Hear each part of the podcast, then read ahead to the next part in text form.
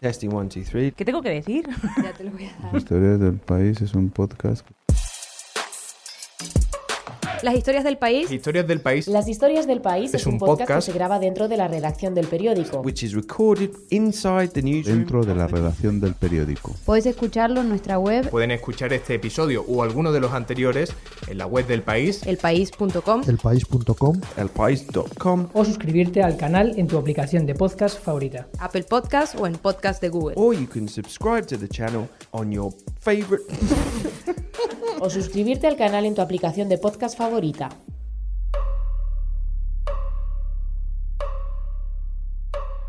En mi condición de presidente de la Asamblea Nacional, invocando los artículos de la Constitución, juro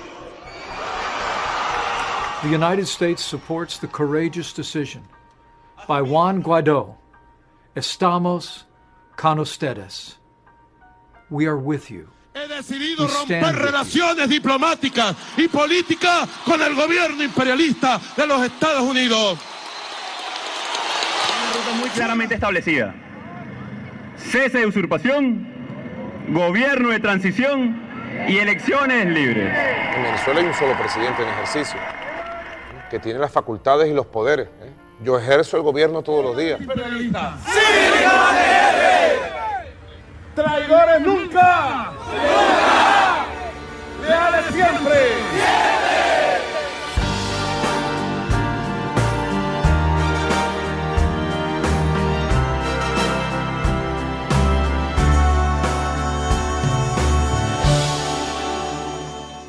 Venezuela atraviesa desde el mes pasado su enésima crisis política.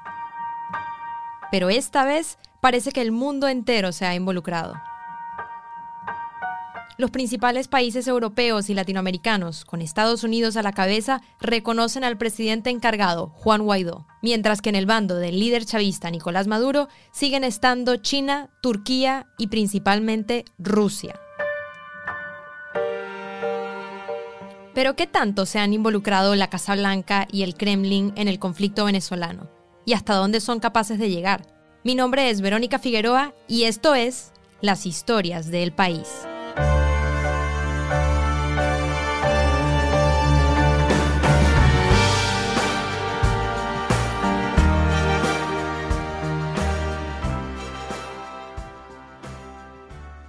Rusia y Venezuela empezaron a empezaron a, a, estrechar un poco sus lazos con la llegada de, de Hugo Chávez al poder. Esta es María Sauquillo, corresponsal de El País en Moscú. Hugo Chávez empezó a estrechar mucho, mucho sus vínculos con Rusia. Cayó la Unión Soviética. Lo lamentamos desde allá. Pero ¿qué importa? Nada se pierde. Todo se transformó se calcula más o menos que, que los venezolanos, tanto Hugo Chávez como, como su sucesor, como Nicolás Maduro, son los los representantes eh, de gobierno extranjeros, exceptuando aquellos de las repúblicas exsoviéticas que más veces han visitado Rusia en viaje oficial. Y eso te da una idea un poco de los vínculos que existen entre, entre Rusia y Venezuela.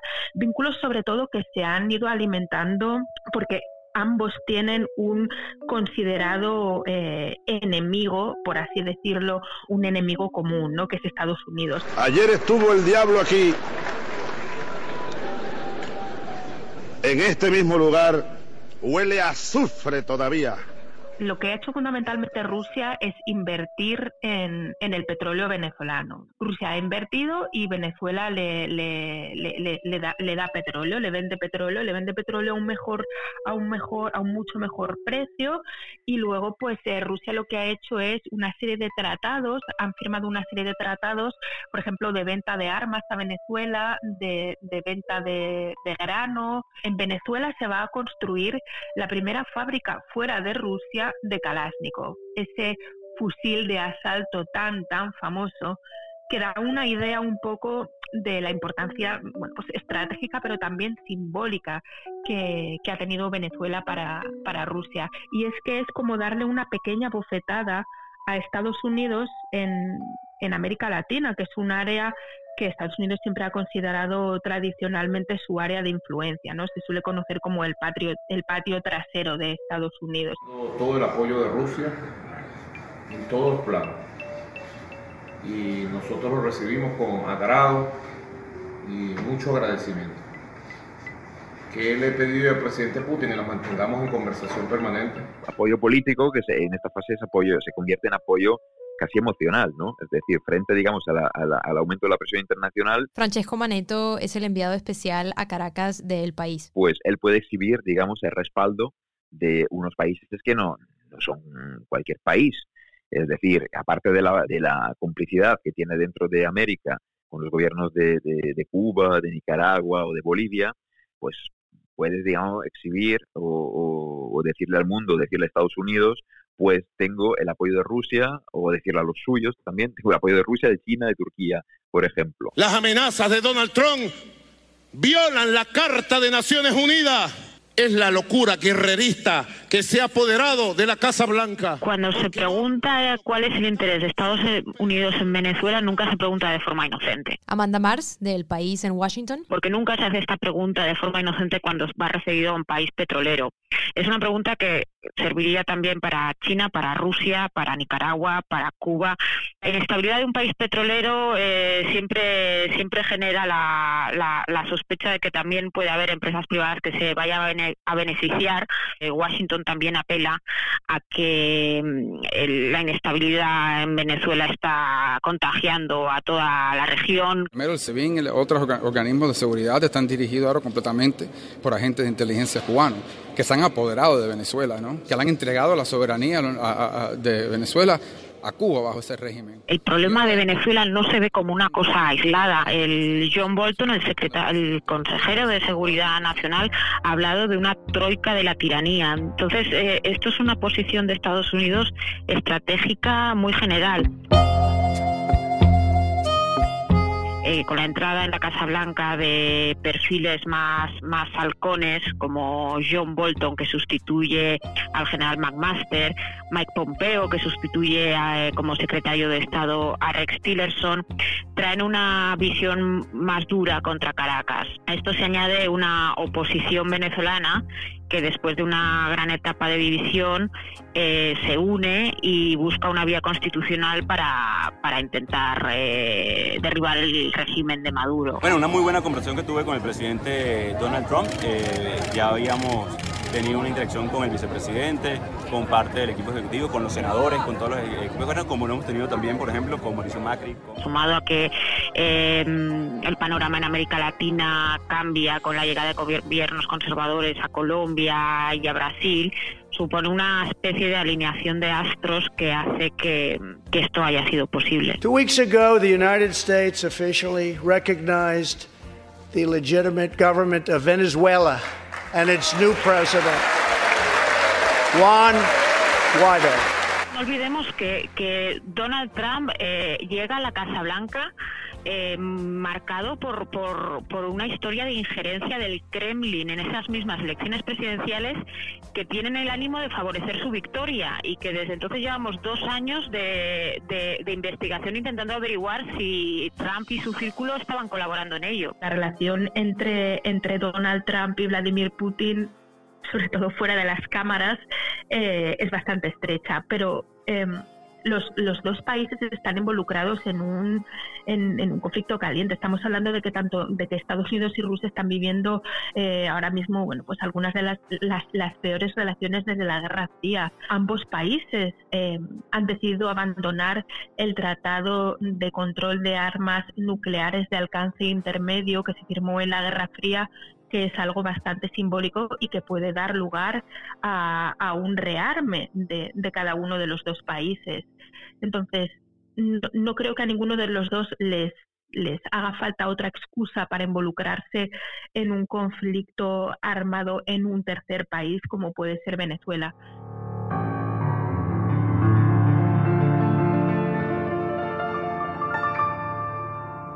We have many options for Venezuela, including a possible military option if necessary. El escenario de una intervención militar estadounidense en, el país caribeño. Ellos creen que Venezuela no tiene quien la defienda. Creo que es muy prematura. Y aquí estamos los que amamos a Venezuela, los que defendemos a nuestra patria con nuestra propia vida si fuese necesario. Es algo que no, no interesa al equipo de Juan Guaidó. Soldado de la patria de Venezuela, hoy te doy una orden.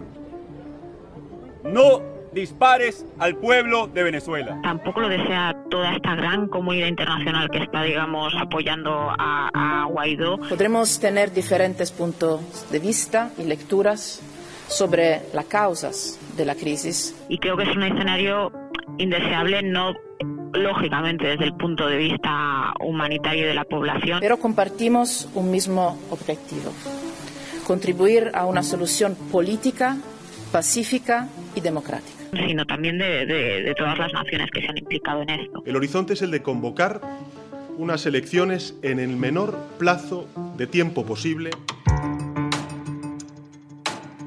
Todos los ingredientes de, de digamos, de este, eh, obviamente, el petróleo, los intereses económicos, etcétera, todos los ingredientes, pues llevan a pensar, pues, a, a un conflicto armado inminente. ¿no? Jamás vamos a rendir las armas y las banderas de la República ante el imperialismo yanqui.